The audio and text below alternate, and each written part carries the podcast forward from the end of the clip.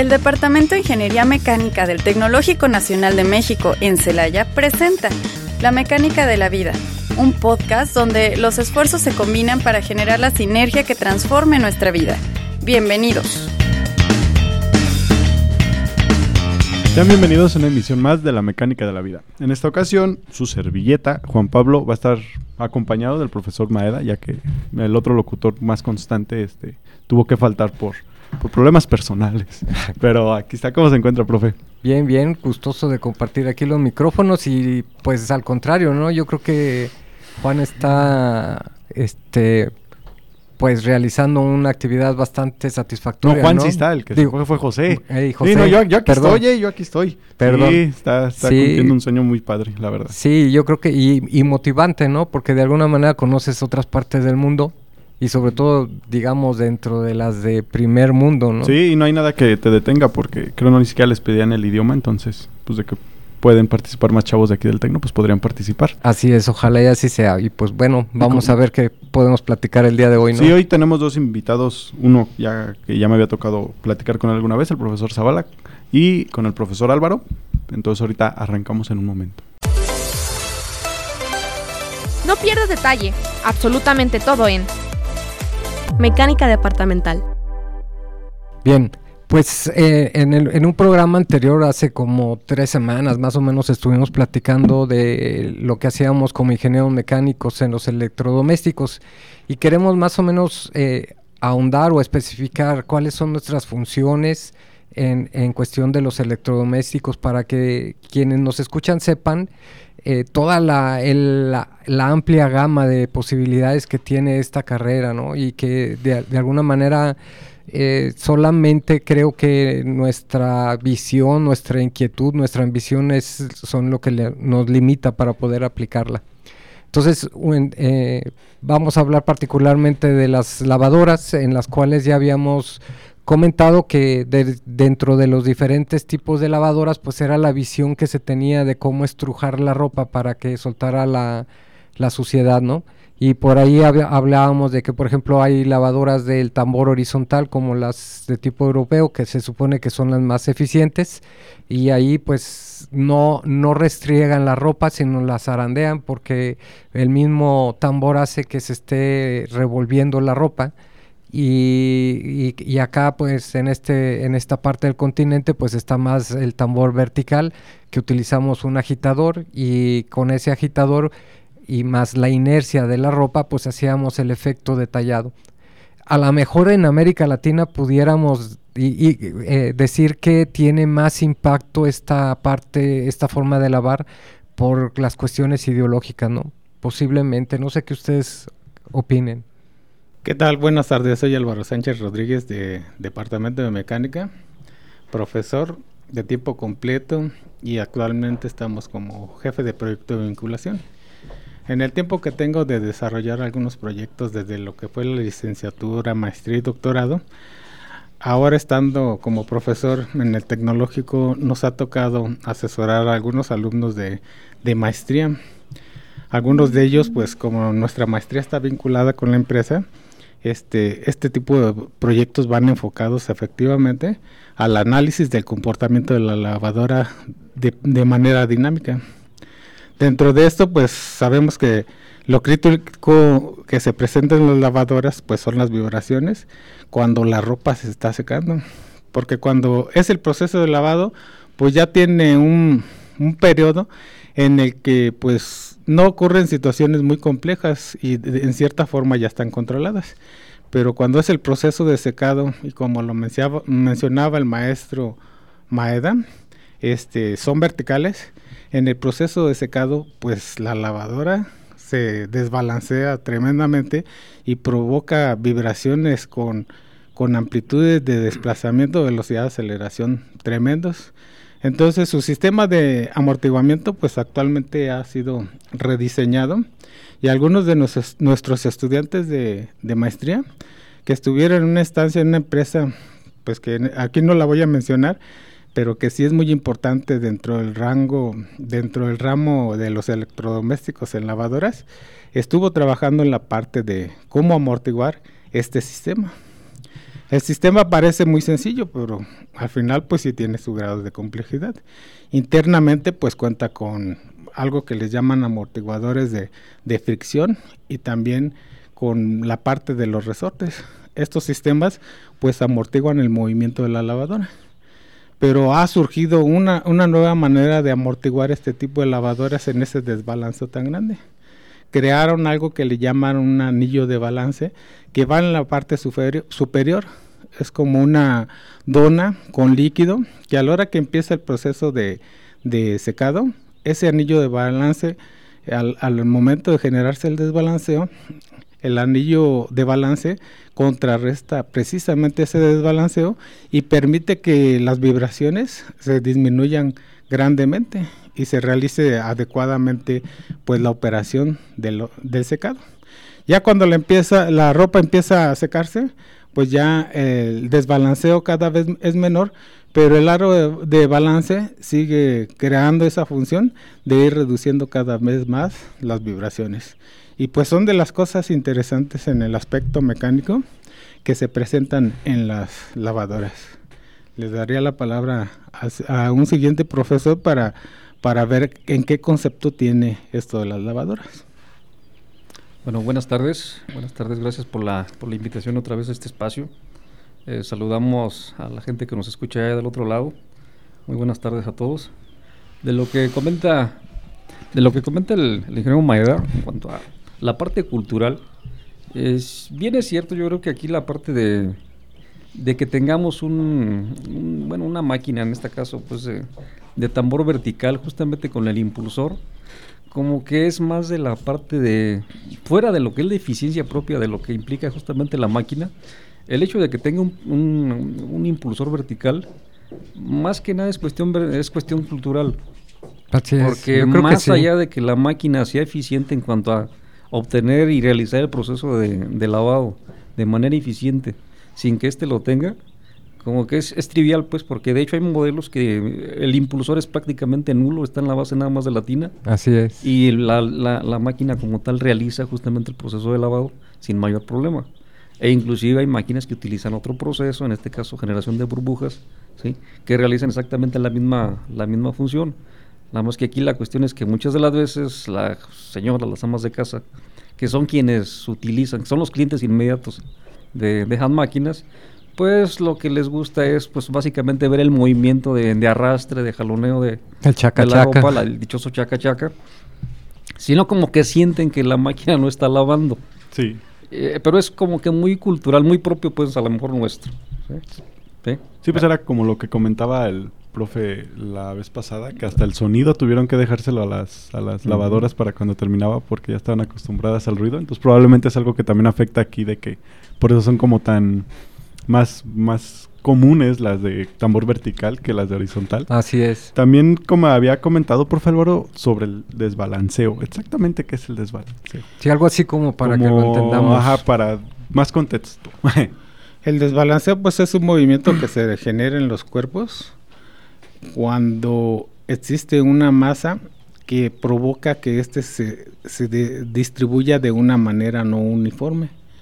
Entonces eso genera que provoca vibraciones y algunas veces vibración en la misma tina.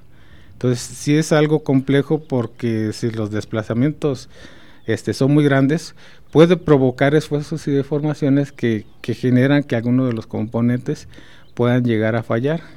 Y este, afortunadamente pues los diseños están dentro del rango, las especificaciones de las lavadoras están bien definidas, pero pues nunca falta que nos salgamos algunas veces de las especificaciones y hagamos cosas que exceden al diseño de, este tipo de equipos. Pero sí, el, el desbalanceo en todos los equipos que tienen movimiento es de los más críticos para lo que es ruido y vibración. Y como decían ahorita los compañeros, pues la calidad del ruido y la vibración es muy importante pues para las amas de casa porque ellos les dice si está o no funcionando. Nos, nos llegó a ocurrir comentarios que hicieron de estas empresas que habían lavadoras que no hacían nada de ruido y las mujeres pues se quedan sorprendidas porque decían, ah, caray, si está funcionando la lavadora o qué es lo que está pasando. Igual pues ustedes saben que las licuadoras pues son las que más ruido hacen y ya es un, es un ruido que, que se supone que el, electrodoméstico está diseñado para que el ama de casa pues se sienta a gusto y con, con la confianza de que su equipo está funcionando adecuadamente. A mí de hecho también me llegó a suceder con un vehículo que compré, que cuando iba en carro me detuve y pues ya no se escuchaba ni ruido y vibración y yo pensaba que se me había apagado el carro. y este tuve que, lo, de hecho lo volví a encender y pues eh, sorpresa que, estaba, funcionando. y pues se escuchó el ruido de que lo volví a encender. Y pues sí, así eh, suceden en este tipo de equipos en los que sí hay que tener bastante cuidado. Sí, con, más o menos para que a ver si se puede ejemplificar más. El desbalanceo lo podemos eh, vivir o ver, por ejemplo, en los, en los ventiladores de techo, cuando se están sangoloteando, que, están a bailar, Exactamente. Eso es cuando, cuando, cuando los ventiladores están desbalanceados. Entonces algo parecido sucede. Por ejemplo, en, en los carros también, cuando no están las llantas bien balanceadas, sentimos vibración. O se nota, ¿no? En la misma cara de la llanta, cómo se va desgastando más una, una cara de la llanta que la otra, por lo mismo que no está bien balanceado el coche. No está bien. A desgastar la parte exterior o la parte interior de la, de la llanta del coche. Más o menos es. lo que sería, ¿no? Exactamente. Sobre todo el efecto que ahorita comenta Álvaro es, es en el sentido de que genera vibración. Y esa vibración, pues de alguna manera pues hace que los elementos se, se vayan fatigando, se vayan esforzando es como más. Estás, no sé, equilibrándote en algún punto y por el mismo como empieza a perder el equilibrio, empiezas a cansarte más de las piernas, empiezas a temblar todo, entonces se puede ejemplificar algo así, ¿no? Más o menos. parte del desgaste de la lavadora por el desbalanceo. Y una vez que detectan como una cosa como el desbalanceo o algo por el estilo dentro de un electrodoméstico, uno como mecánico entra full de lleno y dice, yo voy a arreglar eso, o hay como una parte anterior de cómo empezar a analizarlo, el sistema, o algo. De, hecho, yo creo que es inmediato. Acá el profesor Álvaro no, nos dejará mentir. Que de hecho, pues una de las actividades propias, digamos, del mantenimiento y mantenimiento ya predictivo es obviamente en revisar los parámetros más importantes de una máquina y en este caso pues el nivel de vibración es uno de los aspectos más importantes, la temperatura, obviamente el nivel de ruido que es parte de, pero dentro digamos de eso, los parámetros más inmediatos que se tienen que revisar para diagnosticar justamente una máquina, uno de ellos tiene que ver justamente con el, revisar el nivel de vibración. Si el nivel de vibración está dentro de cierto nivel tolerable, pues decimos que la máquina está bien. Y si por ahí hay una, una cosa, un nivel un poquito ya fuera de, pues obviamente hay que implementar algo posiblemente hay que hacer reajuste de, amortiguadores o colocar nuevos amortiguadores o cosas adicionales pues para ajustar justamente eso. Eso pues, es lo, más normal que se realiza justamente en las, en las plantas. obviamente para realizar ese tipo de actividad se necesita un grado de expertise para que pues, igual la gente que va a trabajar en, la evaluación propia de, del, del, análisis de vibraciones, pues no es, nada más, no es nada más recibir o bajar la información, no nada más bajar los datos, sino que hay que analizarlos para ver pues, básicamente cómo se está comportando esa máquina. Entonces es, parte importante pues y, es básicamente digamos una función propia de los ingenieros mecánicos. Si bien es cierto que ahorita por ejemplo los chamacos de los mecatrónicos también le abonan un poquito, eh, es como que más, más inmediato pues de nuestra área por lo mismo de que tiene que ver con máquinas pues. Entonces eh, la parte de, un mecánico es analizar vaya los datos que se están recibiendo y, en base a eso proponer una solución. Comentaban, bueno, han comentado ya varias veces eh, de que una de las soluciones para el desbalanceo o así ha sido los amortiguadores. ¿Son similares a los de un automóvil? ¿Tienen una función diferente? ¿Tienen alguna otra forma? ¿O, o hay algo diferente, vaya, en estos tipos de amortiguadores? ¿Tienen algo, una Sí, mira, quisiera regresar un poquito a lo que habían comentado hace un rato. Casi todas las empresas pues ya cuentan equipos con equipos de ruido y vibración donde pueden verificar los niveles precisamente de eso. Pero en el caso de un hogar, pues las mujeres lo que lo que sucede con ellas y que también sucede con nosotros cuando tenemos un vehículo, nos familiarizamos con nuestro vehículo, es como si fuera nuestro cuerpo. Empezamos a sentir que un ruido está normal, una vibración está normal y pues, pues dicen ya esta, esta lavadora ya está empezando a tener algunos problemas. En el caso de, de, las empresas, pues son más objetivos porque ya no es tanto por de manera subjetiva, sino de manera cuantitativa. Con equipos, pues hacen precisamente la medición y con eso identifican directamente que ya el equipo ya no está, no está funcionando en las características que ellos, ellos esperan que, que esté y se hacen las correcciones y por medio de los mantenimientos para que este, este problema se atenúe o disminuye disminuya considerablemente y que el equipo pues trabaje en sus condiciones adecuadas para que no provoque otros problemas. ¿Por qué no provoque otros problemas? Porque muchas veces este dicen pues este hay piezas que ya tienen una vida determinada. Y, y dicen esta pieza pues ya cumplió con su vida pero todavía sigue funcionando. Y hay, empresas que no escatiman y dicen, aunque siga funcionando, yo quiero que ya la quites, porque ya la especificación me dijo que ya, ya no va a funcionar. Y en cualquier momento puede fallar. Y no me va a afectar el hecho de que falle la pieza, sino que más me puede llegar a afectar en el sistema y que puede ser mucho más cara y mejor prevenirlo y, y corregirlo con, con el tiempo. ¿sí? Perdón, la pregunta que me habías hecho anteriormente, ¿cuál es? Sobre los amortiguadores. Ah, respecto a los amortiguadores, en cuestión, hay varios tipos de amortiguamiento. Amortiguamiento viscoso, amortiguamiento estructural y amortiguamiento de Coulomb. Los más utilizados son los viscosos, de hecho en los mismos vehículos. En los mismos vehículos, los carros tienen amortiguamiento estructural. Los amortiguamientos viscosos son aquellos que se utilizan con fluidos ya sean líquidos, aceites, aire, lo que sea, con un fluido y son muy eficientes y están muy bien elaborados. Los estructurales lo que hacen es aprovechar las propiedades mecánicas de los materiales cuando estos se comportan elástica y plásticamente. Entonces, ese tipo de, de, amortiguadores pues son muy interesantes. Y los otros tipos de amortiguadores son por medio de fricción entre superficies. Y precisamente la lavadora, el tipo de amortiguador que les comentaba que tiene, es del tipo de fricción. Entonces, por medio de un cilindro y un pistón eh, y, aplicación de aire, generan que, eh, que el sistema amortigue a la lavadora. Estos están distribuidos en cada una de las esquinas y pues hace eficiente y reduce las vibraciones. Y de manera adicional pues te decía que, que es importante incluirle ese aro de balance para que a la hora del secado de ropa pues no se presentan esos, esos movimientos tan bruscos en la lavadora y se seque adecuadamente la ropa. Ya cuando la ropa está seca pues ya se disminuyen grandemente esas vibraciones.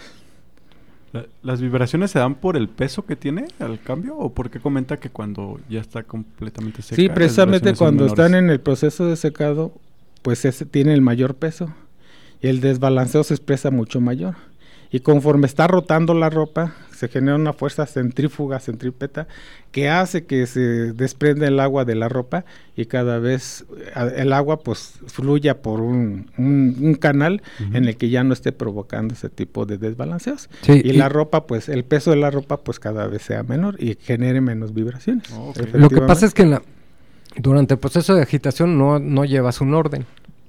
Entonces cuando, cuando se para la lavadora es como ahí como los encantados, ¿no? Encantado. Y se quedan las, las piezas de, de, la, de la ropa, se quedan pues de manera aleatoria, o sea, no, no llevan una, no se reparten de manera uniforme el una regresión. Sí. Pero a ver, eh, Zabala, ¿nos puedes decir qué es lo que dijo este, el doctor Álvaro sobre las características de las, de los amortiguadores estructurales? De que decía que tenía que tener una plasticidad y una elasticidad. Tú que eres más de materiales. Eh, el detalle es que, eh, bueno, aquí un poquito, a lo mejor un poquito antes, este, en la creación misma, la concepción misma, digamos, de un elemento, se debe de, se debe de prever en el diseño, digamos, mismo, una cuestión que acá el profesor no nos dejará mentir, que es justamente la parte de frecuencia natural o velocidad crítica si un elemento, digamos, como tal, va a estar dando vueltas, va a estar moviéndose, debemos de prever pues cuál sería finalmente la velocidad nominal. La velocidad nominal es la característica a la cual va a trabajar de forma natural y la velocidad crítica es una, obviamente una velocidad característica, es una referencia que no debemos acercarnos, ya sea que estemos muy por debajo o relativamente por arriba, pero que pasemos mucho muy rápido por esa velocidad. Pero nunca cerca. Pero nunca estar cerca, porque generalmente esa velocidad empieza a generar problemas y problemas fuertes críticos en el sistema. Entonces, ese detalle se debe de prever en el diseño mismo. Y acá, por ejemplo, acá con, cuando estamos discutiendo la parte de diseño de, de, ciertos elementos, en este caso, por ejemplo, los ejes, que son los elementos que generan o que transmiten la potencia y que están dando vuelta, que en su momento van a trabajar dando vuelta, están moviendo, es una característica que se debe de prever. Eh, es importante y dejar, digamos, a lo mejor un poquito bien, bien puntual, el decir que no nada más se debe diseñar una pieza por cuestión de esfuerzos, que es a lo mejor la parte más básica, inmediata que nosotros hacemos. O sea, lo que debe de resistir. Sí, cómo trabaja con una condición de carga específica, cómo va a trabajar con una condición de carga, eh, evaluar el nivel de seguridad bajo esa condición. Pero esa es, digamos, la parte inmediata. Si cumple eso, debemos de cubrir otro tipo de aspectos. Y en este sentido, igual hay otro aspecto fuera de lo que es la, resistencia, que también es importante, que tiene que ver con la rigidez, el mantener una forma específica. Dado que igual las piezas tienen una masa y que obviamente esas masas a la hora de estar girando van a crear obviamente un, una, no sé, un arcamiento, un, un arqueo sobre la longitud, digamos, propia del elemento. Puede que en su momento ese, esa deformación puntual, esa deformación que se genere, ¿sí? Puede llegar a provocar problemas allí, digamos, dentro de donde está alojado, en la, en la zona donde esté alojado, eh, debe de preverse pues esa deformación a un nivel específico. A lo mejor por las dimensiones propias de los elementos muchas de las veces pasamos por alto eso. ¿sí? Y de hecho en la evaluación misma llegamos a la conclusión de que básicamente la deformación es tan pequeña que muchas de las veces el material está dentro de por dimensiones. O sea, no hay mayor problema, pero sí se, sí se tiene que verificar es un requisito pues propio del diseño. Pero si de forma adicional el elemento va a estar dando vuelta, o sea que no esté estático, debe de procurar evaluarse la parte de, de, frecuencia natural o de velocidad crítica. Y tentativamente se evalúa la primera, porque la segunda ya está un poquito más, más alejada y las subsecuentes, que son los eh, diferentes ya modos pues que puede, los, los armónicos que puede tomar la, la frecuencia, son velocidades sumamente altísimas que difícilmente los, los elementos estructurales naturales que nosotros ubicamos pues no se van a alcanzar, ¿no? A ver, esto, de la esto de la velocidad crítica, para que entendamos más, es como cuando los carros están mal balanceados, que le aceleras y pueden empezar a, sientes que tiembla el volante como a 90 kilómetros y luego se le quita. Eh, el detalle es este, Derivado de que todos los elementos o tienen, tienen, tienen finalmente, digamos, tienen, el, tienen elasticidad, partiendo de esa propiedad, dado que todos los elementos son elásticos, yéndonos a la parte más puntual, pues todo material es elástico, en menor o mayor medida, se llegan a comportar como un resorte. Entonces tienen la capacidad de almacenar o de, de expulsar energía, pues, en su momento. Entonces se debe de prever esa parte. Un ejemplo inmediato que, así como usted comenta, es cuando uno va manejando en carretera y que son propicias las condiciones, ¿sí? dice usted, pues bueno, voy a una velocidad, pero checando acá la velocidad propia del velocímetro, que le gusta a lo mejor en 2000 RPM, pues vamos bien y el carro se comporta de forma conveniente, sin mayor detalle. Si le acelera las velocidades al interior, pues lo que pasa es que las revoluciones propias pues de lo que es el sistema y al interior, la transmisión de potencia, se va incrementando. Y cuando llegamos, por ejemplo, a 3.000 revoluciones y que acá se traduce como a que les guste, no sé, unos 140 kilómetros por hora, el carro ya empieza como a que manifestar ciertos, ciertos efectos que no son tan, tan bonitos, pues. Tan estables. A, a lo mejor la gente que no lleva el volante no lo siente tanto, pero el conductor sí es la persona más inmediata para recibir y sentir justamente el efecto, pues, cuando pasa por esa, ese, ese espacio, pues. Este, no es por interrumpirlo, profe, pero vamos a ir tantito a un mensaje que Radio Tecnológico tiene para ustedes y regresamos. No tardamos. En un momento regresamos a La mecánica de la vida. Ya estamos de regreso en La mecánica de la vida. Bueno, ya estamos de vuelta. Este, lo, lo dejo continuar, profe. Lo, lo, lo interrumpí, ya ni siquiera se acuerda de qué estábamos hablando, ¿verdad? No. no igual, te tomamos como referencia que en el proceso de diseño debemos de cuidar varios aspectos, pues. Si bien es cierto que igual muchas de las veces imaginamos que el diseño es, es una actividad, un concepto relativamente inmediato, es una situación un poquito más elaborada. Veámoslo así, yo, yo quisiera manejar ese término, pues elaborado es un proceso más elaborado que lleva un conjunto de, de, etapas, eh, de situaciones a considerar y que un diseño no es completo hasta que no cubramos, digamos, lo mínimo suficiente, en este sentido. Entonces, eh, si bien es cierto que igual acá muchas de las veces acá nosotros le damos mucho peso a la parte estructural, no debemos de dejar de lado la cuestión de movimiento, que es la segunda parte, ¿no? O una, una, máquina como tal, pues básicamente las máquinas son sistemas motrices o sistemas móviles. Entonces, debemos de cuidar o de tener presente que si los elementos se van a mover de cierta forma, pues hay que cuidar justamente el diseño de esos componentes en ese sentido. Y la otra, pues el detalle del de amortiguamiento que debe tenerse, ¿sí? como justamente comentaba el, el, ingeniero Álvaro, es si la máquina tiene la suficiente inercia o masa estructural, ¿sí? como tal, pues a lo mejor con eso es más que suficiente que la máquina absorbe el nivel de vibración correspondiente. Si no es así, pues obviamente hay que adicionarle, hay que este, proponer un sistema de amortiguamiento adicional, porque si no se aísla justamente esa vibración, la vibración puede llegar a ser peligrosa para el entorno, para las máquinas que están ahí eh, de vecinas, para los mismos operarios y obviamente en, en, el mejor o peor de los casos, obviamente la operación lo que se esté ahí realizando, pues no va a salir con la calidad, con las especificaciones que se estén pidiendo. ¿no? Sí, sí. Entonces y hay que cuidar esa parte. A ver, en, y ahorita para aclarar, ¿no? Porque creo que mencionaste algo que es una práctica común en cuando pues se construyen o se reparan las máquinas, ¿no? La masa. Uh -huh.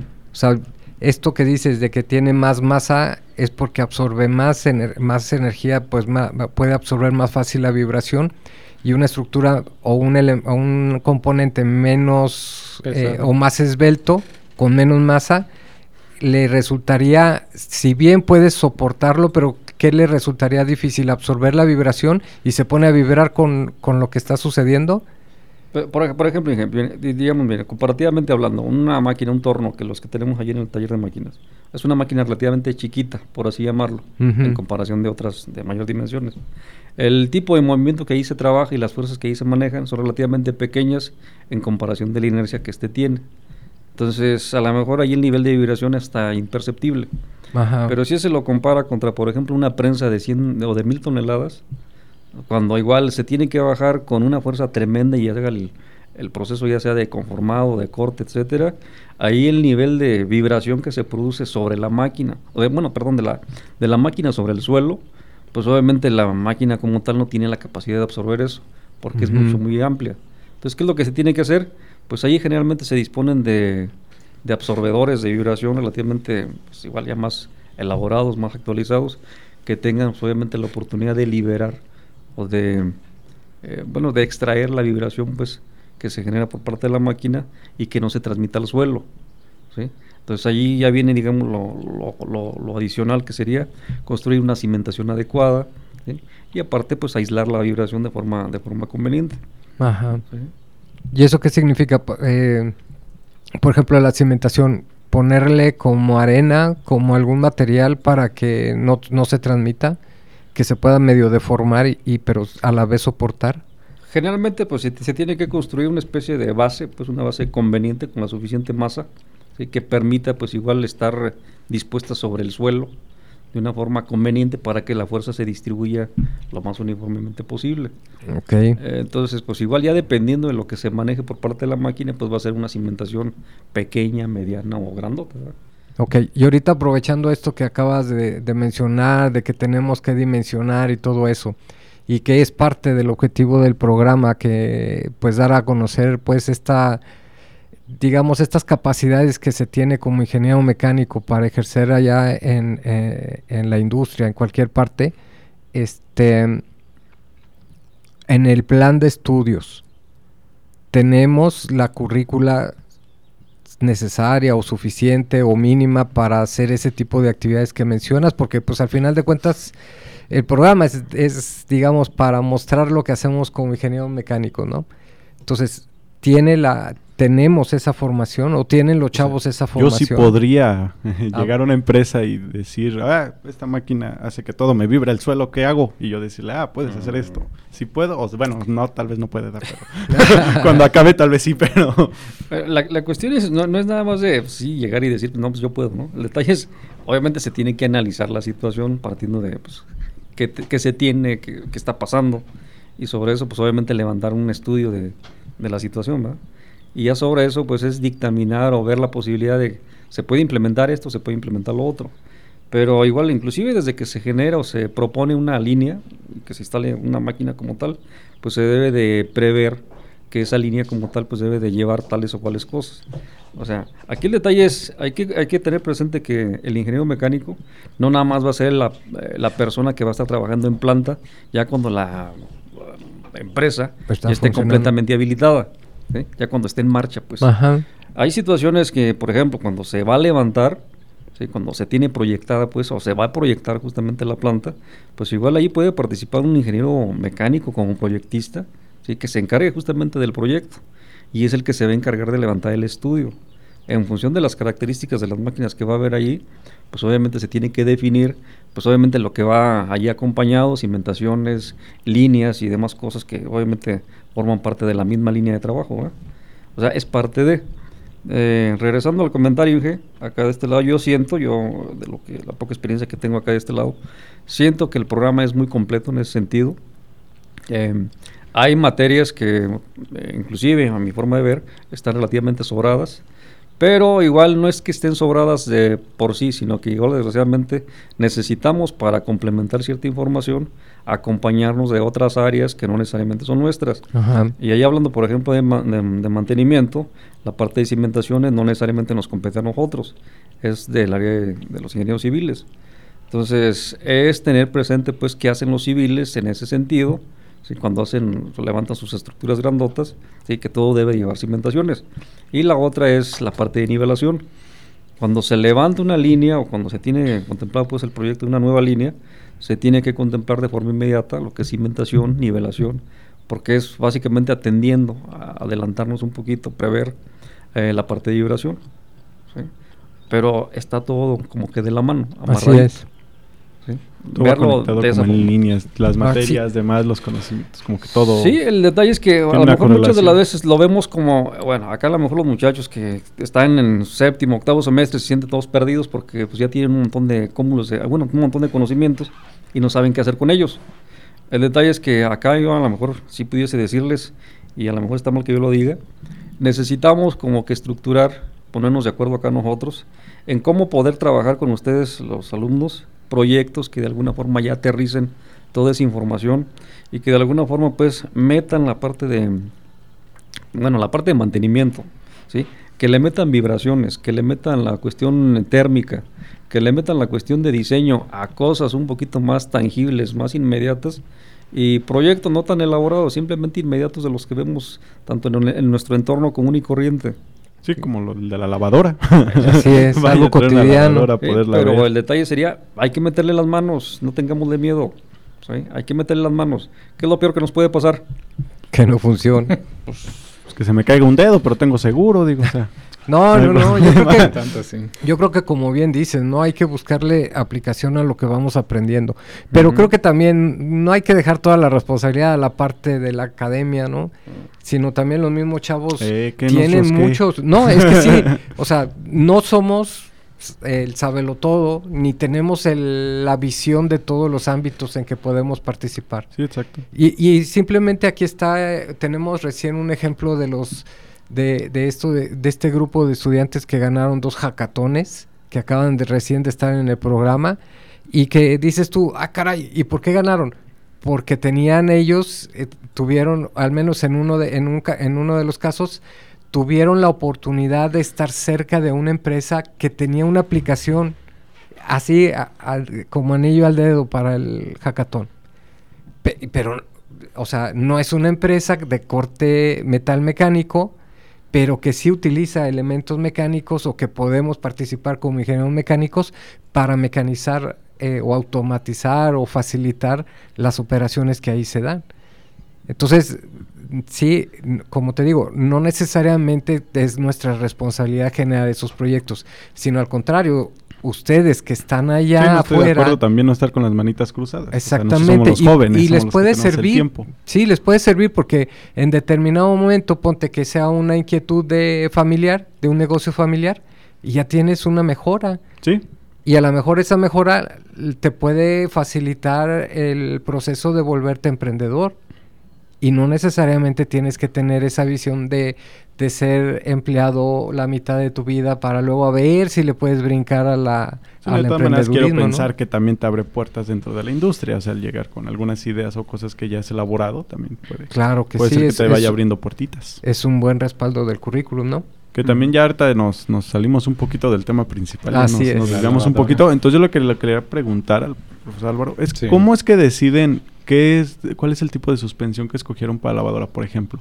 ¿Se decide por el tamaño, que es de la dimensión, que es algo muy pequeño y compacto, o es por la facilidad, o por el anillo que dice que tiene?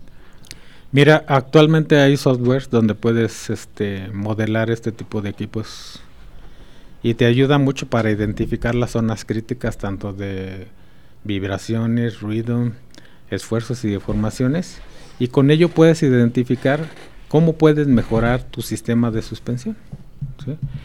Este, casi todos los equipos en general pues tienen un combinado de los amortiguadores, como decíamos, de los viscosos, estructurales y de fricción. Y la lavadora pues no es una excepción. De hecho, una de las recomendaciones que se les hacen a las personas cuando compran una lavadora es pedirles que pues la sienten sobre una superficie que sea especial para la lavadora. Algunas de ellas tienen hasta su nivelador para que a la hora de que esté funcionando esta lavadora, pues trabaje de la manera más eficiente posible. ¿sí? Entonces, ya cuando tú haces tus, tus simulaciones o si tú quieres tus mismos cálculos, pues puedes verificar que efectivamente puedes implementar ciertos amortiguadores en ciertas zonas y eso va a hacer que tu, tu máquina trabaje mucho mejor. Ah, ok, yo sé que los, los amortiguadores, no sé si lo estoy entendiendo bien o no, esos ya no como tal no los diseña uno, ya son Ya son comerciales. ya son, ajá, ya es un catálogo de, de- amortiguadores. Ah, ok, ya nomás como hacer la selección Aquí una de las cosas importantes que comentaban ahorita es de que para el alumno es difícil identificar todas esas competencias que aprende en toda la carrera. Y el maestro Maeda comentaba que si realmente en la currícula está todo eso, claro que está todo. Pero a la hora que llegas a un- una empresa y te dicen cuál es tu experiencia, pues dices que yo nada más vi pura teoría y a lo mejor algunas que otras prácticas, videos, pero ya hasta que entras a lo vivencial, pues te das cuenta que los conocimientos que aprendiste todos los ocupas y hasta más, ¿no? Y si no los ocupas, pues los investigas también, en caso de que no los hayas aprendido en la carrera. Y entonces a veces por eso muchas veces no, no, no aprendemos a vendernos para realmente saber cómo ofrecer nuestros servicios dentro de una empresa. Entonces esta parte pues eh, sí es muy importante de que los alumnos entiendan que todo lo que están aprendiendo aquí de la carrera desde que inician hasta que terminan es importante para la empresa porque cuando entras a la empresa te das cuenta de la cantidad de necesidad de ingeniería que hace falta a pesar de que ya son empresas pues muy consolidadas ¿no? Sí, de hecho era algo que ahorita me sorprendió mucho cuando le comenté al profesor Zavala que fuera del aire de que si lo que estaba comentando de velocidad crítica lo habíamos visto en cierta materia y me dijo, sí, pero también se ocupa de vibraciones. Y me imagino, entonces para seleccionar material tengo que haber tomado mecánica, este, perdón, materiales metálicos o no metálicos. Entonces como que todas las materias sí se van en un conjunto que uno la verdad no nota. Sea, siendo sincero, yo no me imaginaba que el sacar los esfuerzos de un eje que está girando me iba a ayudar para saber la vibración o, bueno, en base a eso, juntarlo con la vibración y poder escoger el elemento correcto y diseñarlo de una manera como más adecuada. Sí, mira, cuando estamos platicando de una de un de un equipo, pues tiene varios componentes. Y cada uno de esos componentes tiene una frecuencia natural que lo caracteriza. De hecho, cuando hablamos de materiales, pues los materiales están caracterizados de manera elástica y plástica. Y sobre eso se basa nuestro diseño. Y el diseño también contempla la parte de las vibraciones por medio de esas frecuencias naturales. Entonces, cada uno de esos componentes, por su masa y por su rigidez, tiene una frecuencia natural. De tal manera que cuando uno va a cierta velocidad, si tú igualas esa, esa frecuencia natural, presentan un fenómeno muy interesante que se llama la resonancia. Esa es una situación muy crítica que se presenta tanto en vehículos como en lavadoras, como en refrigeradores y a lo mejor para muchos de nosotros es fácil de identificarlos, pero para otros no. La resonancia pues es una mm, vibración muy grande, repetitiva, que, que, la podemos detectar hasta tocar, con tocar el, cuerpo o, la máquina que estemos este, analizando. ¿sí? Esa, esta, esta, esta situación tan crítica de la frecuencia natural de hecho, llegó a expresarse en un puente que le llamaban el Tacoma. Ah, creo que era uno donde va caminando como la gente, ¿no? Sí, estoy mal. El, puente, lo que sucede, pues que se diseñó bajo cierta frecuencia, el aire, la ah, velocidad del aire lo igualó y, se desplomó, ah, se desplomó el, puente simplemente por igualar. Entonces, la por la resonancia. ¿Cómo pudo haberse prevenido eso?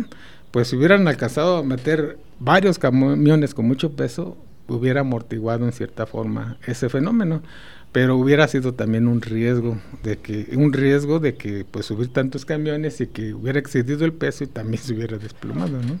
ahora, me dio una gran duda cómo cómo sabe que la resonancia no va a ser la que el viento quiera o sea cómo en ese tipo de pues ya me dio esa duda en ese tipo de puentes cómo puede no ahorita ya afortunadamente te digo el software te facilita todo ese tipo de análisis en el que tú dices, pues bajo ciertos vientos nos va a provocar una frecuencia y hay que evitarla en nuestra estructura, ¿no? Junto con las cargas que se estén generando. Pero como los vientos que son muy aleatorios, o sea, no. No, lo que pasa es que, agarras, digamos, buscas de manera estadística cuál es el rango de, de velocidad del aire y eventualmente cuáles son los picos que se, con los que se han, que se han presentado en esa región. Ah, es, solamente hacer un análisis estadístico. Sí, más o menos. Una para, regresión, sacar esa función. Para ver qué tan ah, pues probable haya, hay de qué tanta probabilidad hay de que se presente un, un viento que alcance la frecuencia del, puente. Ah, ok. Entonces, y como dice Álvaro, o sea, se hubiera podido evitar si le hubieran puesto pilotes más grandes o más cables para precisamente modificar esa rigidez y que, como bien decía Zavala, alejar, la, o sea, darle ese rango de amplitud bastante grande para que pudiera absorber cualquier, cualquier tipo de viento. Ahora, hay nada más un detalle, Pablito. Mira, este, hay que tener presente pues que ahorita en la actualidad, eh, o sea, el ejemplo que se toma pues el puente Tacoma, pues es una cosa que, sucedió, que sucedió perdón, a inicios del siglo pasado, cuando las cosas no se eh, analizaban tanto, pues cuando se construían, se proyectaban. Sí, no se podían calcular. No, se calculaba, no se hacía, pues esa es, la realidad. E igual sí es cierto que sucedió en Estados Unidos, que es la potencia, digamos, en ese sentido. Actualmente cualquier eh, cosa estructural de mediano tamaño, eh, más allá de un diseño estructural, se tiene que estudiar en base a otro tipo de aspectos. Y en este sentido, por ejemplo, un puente se tiene que analizar por cuestiones aerodinámicas, ah. dado que está expuesto a otro tipo de, cargas, no nada más las propias cargas eh, propias, digamos, muertas del, puente mismo, o sea, el peso del mismo, las estáticas, eh, las cargas propias de los vehículos que van a, estar ahí trabajándose, que pueden ser dinámicas en su momento, pero no, tampoco no podemos dejar de lado el efecto propio de las cargas del viento, o bien un caso crítico, por ejemplo, un sismo. Mm. Entonces, ese tipo de situaciones los tienen que trabajar los señores calculistas y se tiene que hacer un estudio un poquito más completo de estudio de mecánica de fluidos. ¿eh? Entonces ahí es, vamos a ver cómo se comporta cuando tienes corrientes de tal intensidad y cuál es el efecto correspondiente, para ver si los efectos pues allá como tal no igualan la frecuencia natural propia del puente. Ajá. ¿sí? O sea, para ver cómo se comporta. ¿Y que esos análisis los sé hacer? En los análisis aquí como tal, o sea, nosotros no, los hacemos así a ese nivel, claro que no. pero sí iniciamos con cálculos así relativamente a lo mejor inmediatos en cuanto a comportamiento de cómo eh, afecta eh, las características propias de un fluido. Hablemos de viscosidad, lo que es la fricción pues propia de eh, la presión, muchas de las veces pensamos que la presión no genera ningún efecto. Pues claro que genera el efecto, pues es una, tubería, por ejemplo, es un recipiente a presión. Entonces puede dañarse, puede tronarse nada más por la presión que está trabajándose. Entonces, imagínate ahora una carga de viento y a una altura donde la velocidad es tal que pues a lo mejor No sé si has tenido la, la experiencia de estar allá arriba a 60 metros sobre el suelo con cargas de viento relativamente importantes sobre una estructura que tiene la, la capacidad de balancearse así. Ok. ¿sí? Entonces, son detalles pues que se tienen que trabajar. Actualmente todo eh, constructor, si tú gustas, toda empresa que se dedique a la construcción de, de- de estructuras de ese nivel, pues tienen que hacer análisis un poquito más detallados, más completos. Sí, ya, ya la ingeniería ha avanzado mucho. Pues, en Exactamente. 100 años. Y obviamente es utilizar herramientas computacionales a ese nivel. También no vas a hacer obviamente un estudio a mano de, de un puente, ¿va? Sí. Va a estar canijo. ¿sí? Sí, pero sí, pero bueno, este, al final de cuentas, eh, digamos, ahorita estamos hablando de cosas que, que se puede decir que van dentro de, digamos, un sesgo especializado. Aquí en la carrera, pues de alguna manera nos vamos preparando para tener la visión para identificar, analizar y proponer soluciones. Sí, es que a eso, a eso justamente iba mi pregunta. Así yo entro como ingeniero mecánico, a fuerzas tengo que irme al área industrial en el aspecto de, de automóviles o de mantenimiento o con, con las bases que me están dando me puedo como enfocar un tema de fluidos, a analizar eh, vibraciones, analizar como diferentes ramas. O sea, tengo más áreas de salida o, Claro. o me voy a quedar encerrado siendo un pato de mantenimiento. en- Mira, el, el- industria que aquí. Muchas de las veces confundimos que la mecánica es nada más este, a lo mejor aterrizarlo a, carros, muchas de las veces. Es uno de los errores más, más grandes, más, más fuertes que tenemos como estudiantes que vamos empezando. El detalle es que un ingeniero mecánico tiene un panorama de aplicación relativamente grande. Y si nos vamos al ámbito industrial, por ejemplo, al ámbito, al ámbito empresarial, ahí donde tienen las empresas, pues lo inmediato que te va a recibir es la planta. En la planta, ¿qué es lo que vas a hacer? Pues checar cómo se hacen las cosas, checar las máquinas, los herramientales, que se den las dimensiones, que se dé el proceso, que las piezas salgan con las características que se necesitan. Ujú. ¿sí? Esa es una situación. Pero hay que revisar que necesitas conocimientos de materiales, necesitas conocimientos de cómo se comportan las máquinas, los herramientales mismos, los tiempos en cuanto a, por ejemplo, velocidades de corte y cosas de esa naturaleza. Entonces, ese es un área. Te puedes inclusive hacer experto en esa, en esa naturaleza. E inclusive aquí en el, el jefe Álvaro es uno de los más expertos en ese sentido. Aquí en México, desgraciadamente, no tenemos tanto expertise en ese sentido de forma, digamos, eh, escolarizada. Ajá. Entonces, básicamente la gente que se hace experta en manufactura es a base de, digamos, de caídas, de caídas de aprender, de aprender digamos, en el camino, Ujú. ¿sí? Y ya cuando se tienen, pues, ¿qué te gusta? A lo mejor un tiempo ya de recorrer justamente ese espacio, pues ya tenemos una persona ya que se la sabe de todas, todas. Pero así como que mm, especializado en la, en la escuela, difícilmente. Difícilmente, sí. Pero ¿qué otras áreas tenemos? ¿Sí? El área de mantenimiento, ¿sí? el área de diseño. Pero aunque son mucho, muy cortitas de, de decirlo y de expresarlo, e involucran un sinfín de actividades allá al interior. Mm. Hay que tener presente eso. Ahora, dependiendo, yo les diría, dependiendo del interés que ustedes tengan, los chamacos que en su momento juzguen convenientes para su persona, sus habilidades, y donde quieran, digamos, finalmente desarrollarse como futuros trabajadores, pues es el nicho que, que deben de trabajar. Y en este sentido es, pues busquen, busquen una opción que les, les sea adecuada por gusto, por pertinencia, porque finalmente le van a dedicar 30 años cuando menos. De hecho. Hay que ser eh, a lo mejor un poquito más empáticos con nuestra persona. ¿sí? Sí vamos a chambear, pero ¿en qué? En una empresa que haga qué. Entonces, primero, pues fíjense qué les interesa a ustedes, qué es lo que quieren ustedes, dónde les gustaría desarrollarse, dónde se ven 10, 15 años, ¿sí? Y cómo se ven. Ujú. O sea, la idea es que sea pues, a gusto, ¿verdad? Sí, sí. De la manera más estén cómoda. deseosos de seguirse desarrollando. De querer seguir parando a las 6 de la mañana. Exactamente. Así es, y sobre todo que te represente, como bien dice aquí el profesor Zavala, que te represente una satisfacción. Eh, aquí tenemos un compañero que bien dice, que dice, aquí estoy porque me pagan por hacer lo que me gusta. Ajá. Es Entonces, el sueño. Sí, y, y así debería de ser, ¿no?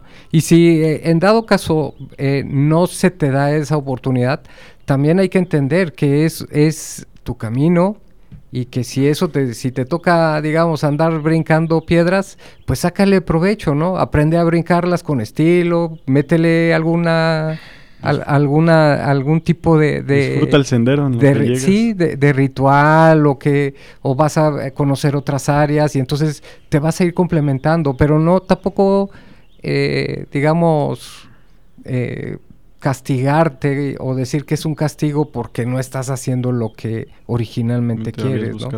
Sí, Pero bueno, sí. ya.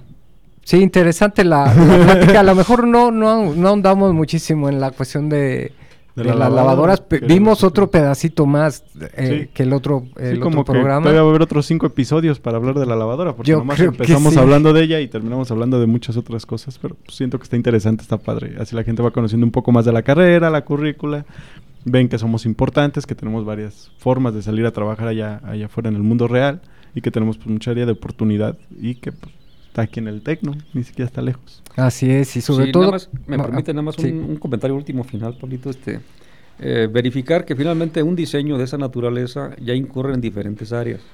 No nada más esos son los mecánicos pues que van a participar. Sí. Si bien es cierto que toda Chiva lleva, digamos, finalmente un diseño, un procesamiento en cuanto a material, fabricación y lo que tú gustas, lleva la parte de control. Si no debemos de dejar de lado la parte de alimentación en cuanto a energía, cómo va a trabajarse, cómo va a procesar justamente esa energía y cómo queremos que el proceso finalmente se realice. La parte de control también es mucho muy También muy importante. importante. Entonces allí participan los chamacos electrónicos o bien los Los mecatrónicos, mecatrónicos. dependiendo. Entonces son áreas allí o proyectos donde convergen básicamente diferentes áreas y donde deben de trabajar allí en sinergia, pues así. Sí, en conjunto, Sí, trabajar en equipo, o sea, no... Sí, o sea, no cada, o sea, cada quien por su lado, sino a ver, necesito yo esto, ¿cómo asegurar que se realice de esta Y forma? tampoco uno subirse el ego de no, yo lo puedo hacer solo. Yo sí llevé esa materia. Sí, No, y es, las cosas es no imposible. hacen. Hacer un Sí, es imposible. Inclusive faltó la- los químicos y bioquímicos, ¿no? Exacto. Porque pues de alguna manera también ellos No, y tienen aunque que los ver... despreciemos también industriales y... Ah, no, sí. sí, pero en el diseño, pues en el concepto, porque Ajá. pues son los que aportan el jabón. ¿Sí? Y entonces pues ellos ven más o menos cómo es el chaca chaca y así imaginan cómo pues Sí, la, no, son un montón de cosas. la que- interacción. Así es. Pero bueno, ahora sí. Los despido, fue un gusto haberlos tenido aquí. Casi ni dejamos hablar, profe Álvaro. Tendremos Ah, que volverlo a Hay invitar. que- sí, hay que invitarlo solo. Bueno, Tenemos que volverlo a invitar, sí. Aquí estamos. Y hay que hacerle un programa. Sí. La hora con Álvaro. Bueno, un gusto haberlos tenido aquí. Fue un placer. Y Al muchas contrario, gracias por muchas gracias por la nosotros. invitación. Muchas gracias.